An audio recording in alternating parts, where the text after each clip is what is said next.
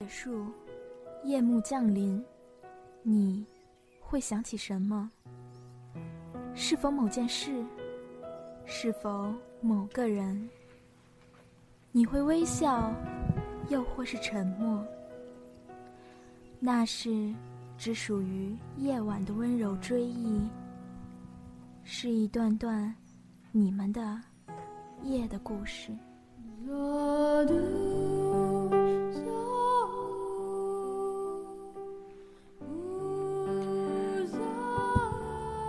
亲爱的各位听众朋友们，大家周六晚上好。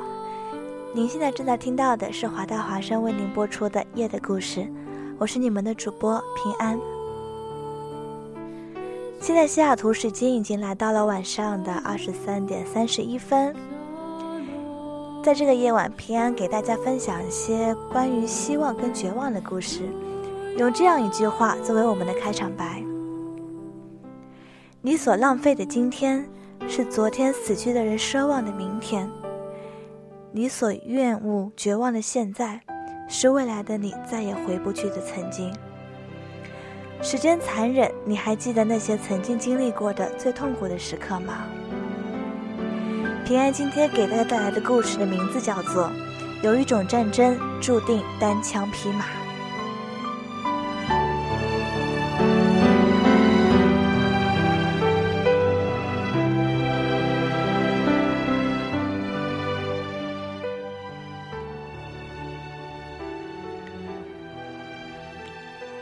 女孩说：“第十七次化疗，疼得受不了，想死。”两年前，她和男友一起去日本读博士，她常觉得肚子疼，有垂坠感，伴随不规律的出血。去医院一检查，卵巢癌。爸妈是小城镇的普通工人，医疗费对他们来说是一笔巨大的负担。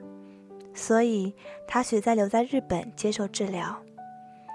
日本政府对留学生有医疗补助，也算是不幸中的万幸。代价是孤独。日本签证办起来很麻烦，母亲只能几个月来一次，照顾他十几天，然后抹着眼泪离开。而爱情是这黑暗中唯一的光。男朋友一边读博一边照顾她，两个人像一对苦命的鸳鸯。他们是大学时候同班同学，女孩记得特别清楚。第一次见到他是入学时的班会，他剃了一个特别圆的圆寸，个子不高，脑袋大，但特别瘦。外套上还染色了，像泼墨一样。一开始是波澜不惊，见面打个招呼，随便聊两句。时间久了，男孩记住了女生那诚恳腼腆的笑容。第二学期不知怎么的，周围的朋友都在传，说男孩喜欢女生，而男孩听到的却是女孩喜欢他自己。小孩子们通常经不起这样的谣言。自然会去关注对方，却发现了彼此更多的优点。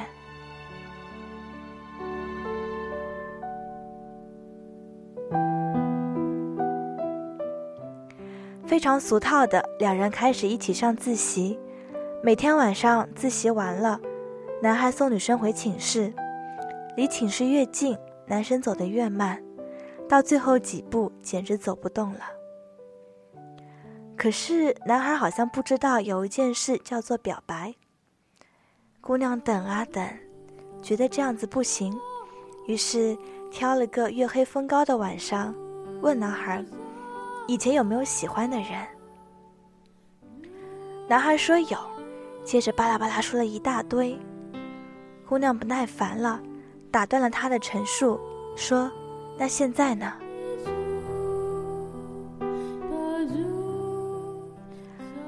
男孩老老实实的回答：“喜欢你。”再后来就是牵手。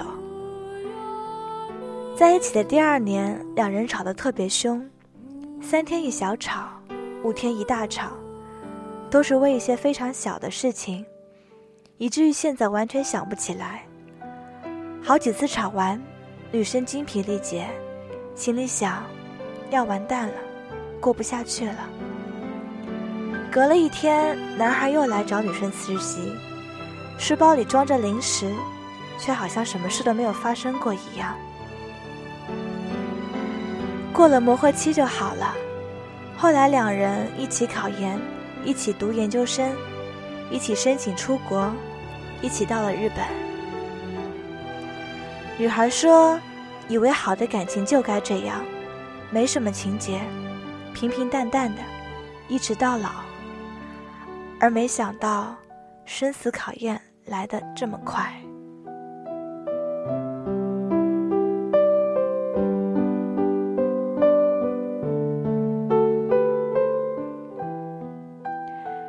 女孩跟我说：“你这篇文章千万不要把我写得很惨哦，看着好可怜的。”想了想，又说：“虽然可能真的很可怜吧。”女孩有一群爱她的朋友。有个朋友知道他的病，在视频里哭得稀里哗啦的，反倒是女孩去安慰了人家。朋友一边抹眼泪一边骂：“你个臭丫头，能不能不要这么懂事？”女孩嘻嘻的笑：“没办法呀，你们都太脆弱了，我不好意思比你们还脆弱。”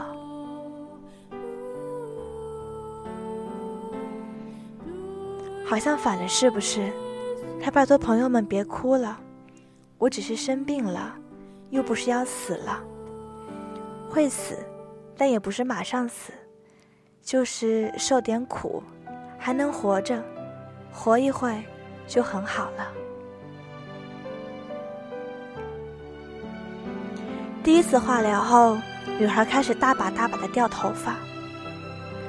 有一天，她头发掉光了。他拍了张照，做鬼脸的照片发到微博上，说：“你看，我把猴放出来了。”他说自己的血管超细，化疗用的针头粗，每次都得扎好几次，而且只有护士长级别的才能对付得了他。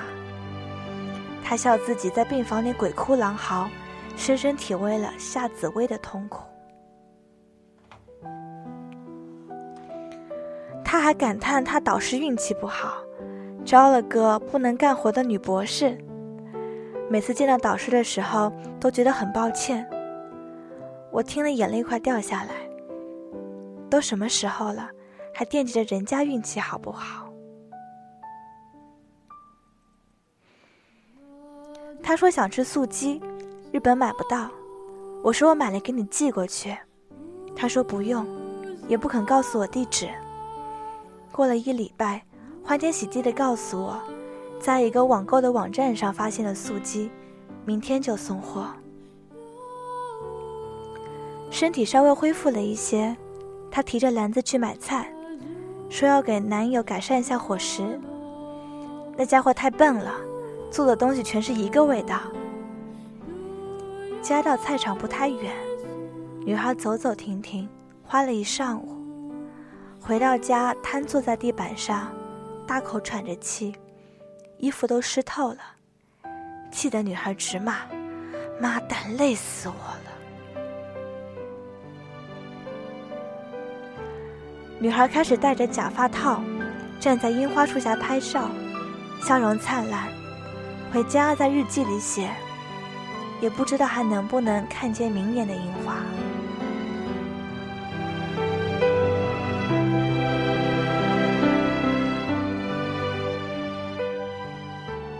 有个朋友写了篇关于美食的文章，他给我留言说：“你不知道我看完有多难过。那女孩写的东西要多好吃有多好吃，我都不知道有生之年还能不能那么吃一回。”三月十日，我才不要死，把生活演成红颜薄命给你们看，我才不干这吃力不讨好的事呢。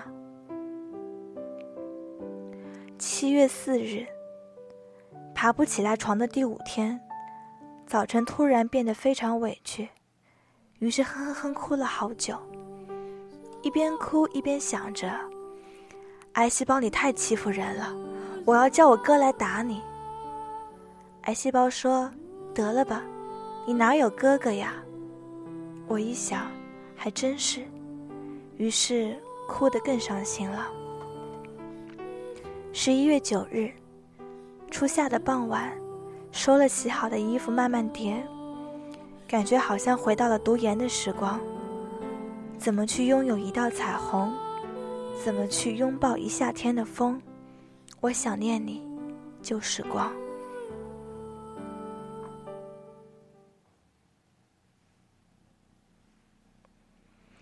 用淡淡的幸福和简单的温柔，去对抗巨大的病痛。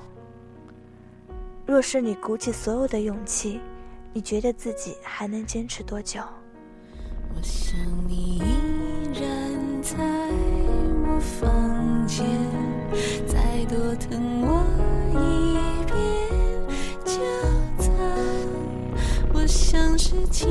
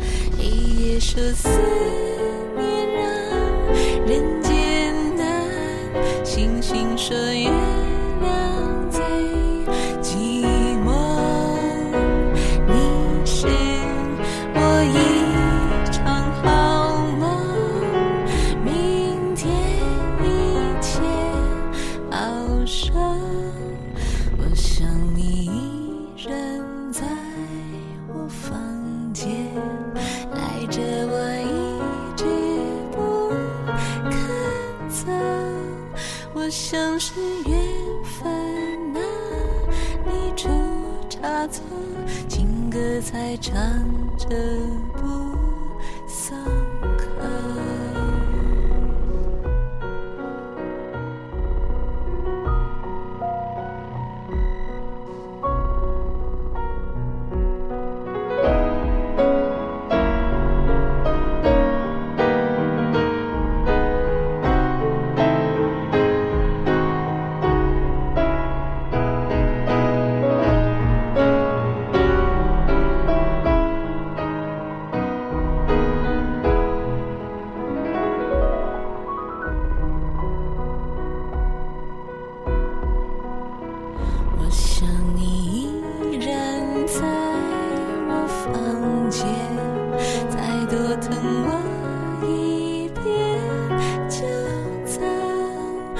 像是情歌唱得太深重，爱你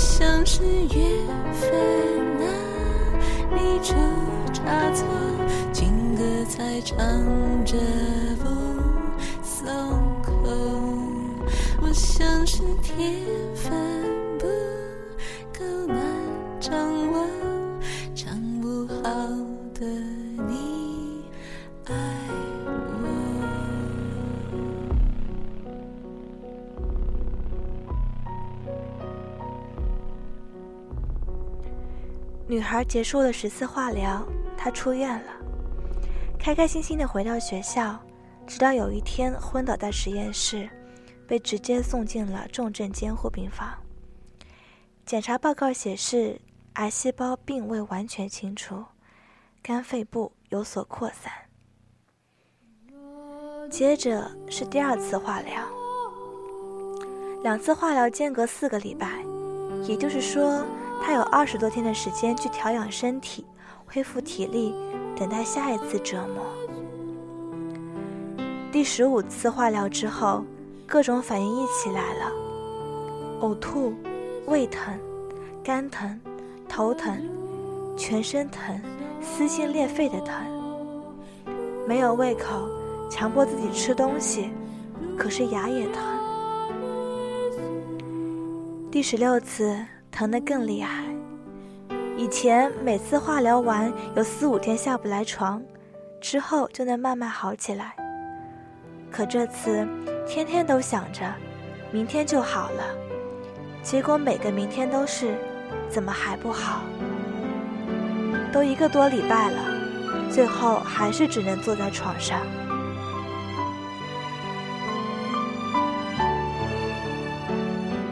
男孩去实验室了，请了好几天假，老板要骂人的。我在网上陪他聊天，希望能转移一下他的注意力，可以不那么疼。我安慰道：“至少有爱人在你身边，也是一种幸福吧。”过了好久，他回答：“以前看日剧、韩剧，看到那些身患绝症的女孩在爱人的呵护下死去。”觉得好浪漫，好感人。现在我知道，根本完全不是那么一回事。那样的疼发作起来，必须由你一个人去承受，别人根本没有办法帮你减轻，哪怕一点点。有人说羡慕我，因为我的男朋友对我不离不弃。如果那也是一种幸福，我宁愿不要。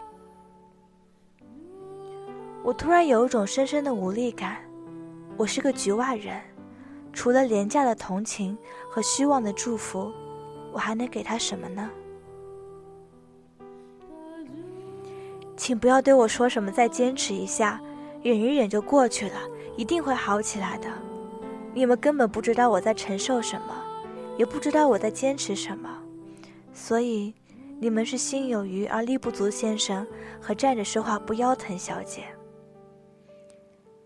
祈祷、鼓励、加油、点蜡烛，这些对我根本没有意义。与死神搏斗的夜晚，永远都是寂静的。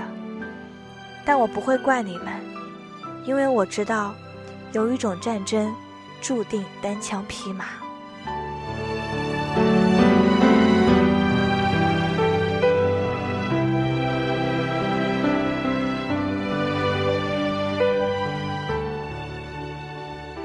每天下午，他都蜷在床角，像一只受伤的小兽。窗外阳光明媚，但却永远照不进冰冷的病房。即便是像打嗝这样顺其自然的事，女孩都要非常努力才能做好。晚上疼得彻底睡不着，她在黑暗中睁着眼睛，咬着床单，虚汗浸湿了睡衣。多想要个温暖踏实的拥抱。却不忍心叫醒身边的人。那天中午，他的心情灰暗透了，实在没胃口。男友一个劲的催他多吃点，他火气上来，一扬手，一碗汤洒在床上。他吃惊的看着湿淋淋的床单，没想到自己还有力气能打翻一碗汤。男友铁青着脸，洗床单。擦地板，收拾屋子，一下午两人不说话。晚饭端上来，排骨一丝一丝的撕好了，苹果切成指甲盖小，萝卜片薄薄的，堆成小雪山的模样，还放了个樱桃。女孩的眼泪一颗一颗滴在碗里。七月二十八日，大学那会儿，班里有个姑娘戴牙套。午饭还偏偏买了鸡腿。他的好朋友见了，默默拿过鸡腿，把腿肉撕下来给牙套姑娘吃，最后还把没什么肉的骨头啃干净了。我们这些同桌一桌的人非常感动，纷纷表示，将来自己若有男朋友，至少要能如是。如今我也有此待遇，但我其实想念我的好牙口。八月十二日。最近是个不太好对付的家伙，每次你们问我怎么样，因为不甘示弱，我都会回答还好。不然还能怎样？不好，很累，很绝望吗？八月二十五日，吃晚饭的时候，一边吃一边哭。我是个从来没什么运气的人，所以对生活。从来也没有什么奢望，我只是想和爱我的人平安相伴到老，很平庸的，粗茶淡饭也好。早知今日，还不如没有出生在这世上。生而为人，真是太对不起了。那天凌晨，他在微博上留言：“活着真的好辛苦。”之后便杳无音讯。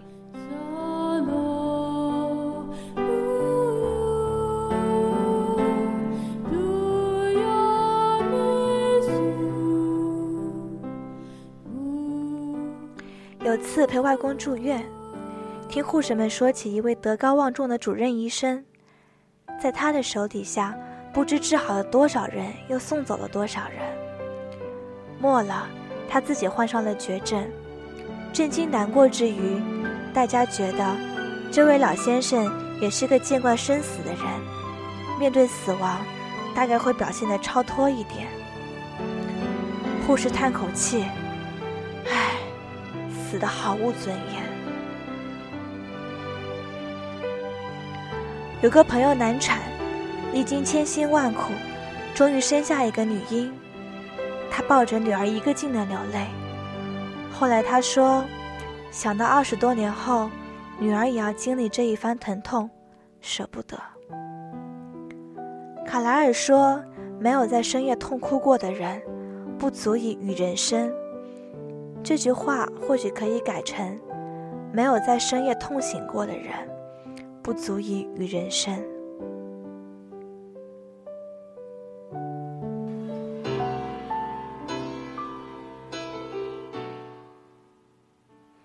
外公去世后，我在本子上一遍遍的写：“天地不仁，以万物为刍狗。人竭力想在自然规律前表示尊严。”自然说：“你本就是一长串有机分子序列的组合体，有什么尊严呢？”我每天给女孩一条条留言，可她好像人间蒸发了一样。我盯着她灰暗的头像，那笑容是否已经沉寂了呢？不是说还要看樱花吗？不是说还要回国办婚礼吗？我在心里悼念着，姑娘。可真别放弃了。终于有一天，他回复到我：“谢谢你，好一点了。”他告诉我，他想自杀，不愿意这样活受罪，也不愿意成为他的负担。男友去实验室了，他躺在床上，专心的想着死，连从哪扇窗子跳下去都想好了。晚上，男孩从实验室回来，女孩看着这个为他手忙脚乱的男人，紧紧地咬着嘴唇，一遍遍告诫自己，不可以再动摇了，不可以。然后眼泪无声地滑下来。男孩赶紧扔下手中的活，蹲在床前，问女孩怎么了，哪不舒服，还是不想吃饭？女孩终于忍不住，抱着男孩失声痛哭。就算你壮阔胸膛，不敌天气，两鬓斑白都可以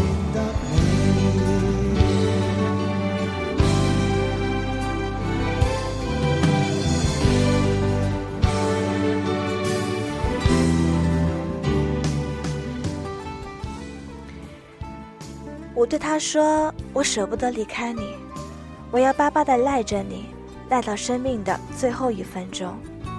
你是我活下去的欲望。”是啊，活着，忍受着巨大的痛苦，还是要活下去，咬着牙，流着泪，活下去。有一天，我梦见了外公，醒来时，我突然明白，天地不仁，并不是最终的答案。翻出那本笔记，满页潦草的字迹。我在“万物为刍狗”后面加了一句：“已知乾坤大，犹怜草木青。”忘掉天地，仿佛也想不起自己，仍未忘相约看漫天黄叶远飞。就算会与你分离。凄绝的戏，要决心忘记，我便记不起。明日天地，只恐怕认不出自己。仍未忘跟你约定，假如没有死，就算你壮阔胸膛，不敌天气，两鬓斑白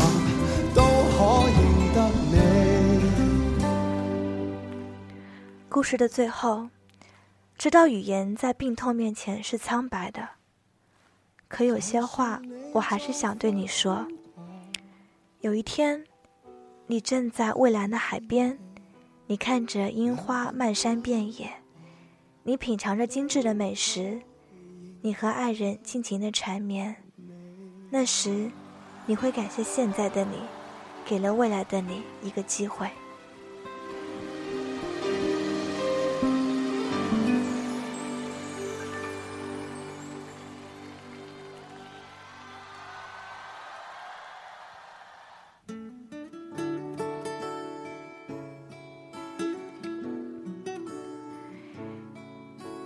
今天夜的故事就到这里结束了，时间已经走到了晚上的二十三点五十七分。这是一个关于一个得癌症的女生如何在希望中看到绝望，如何因为爱而继续走了下去。人生是短暂的，但却是充满希望的，就让我们且行且珍惜吧。我是平安夜的故事，我们下周再会，祝大家晚安。我为什么总在非常脆弱的时候怀念你？我明白，太放不开你的爱，太熟悉你的关怀，分不开。想你算是安慰还是悲哀？而现在，就算时针都停摆，就算生命。像尘埃，分不开，我们也许反而更相信爱。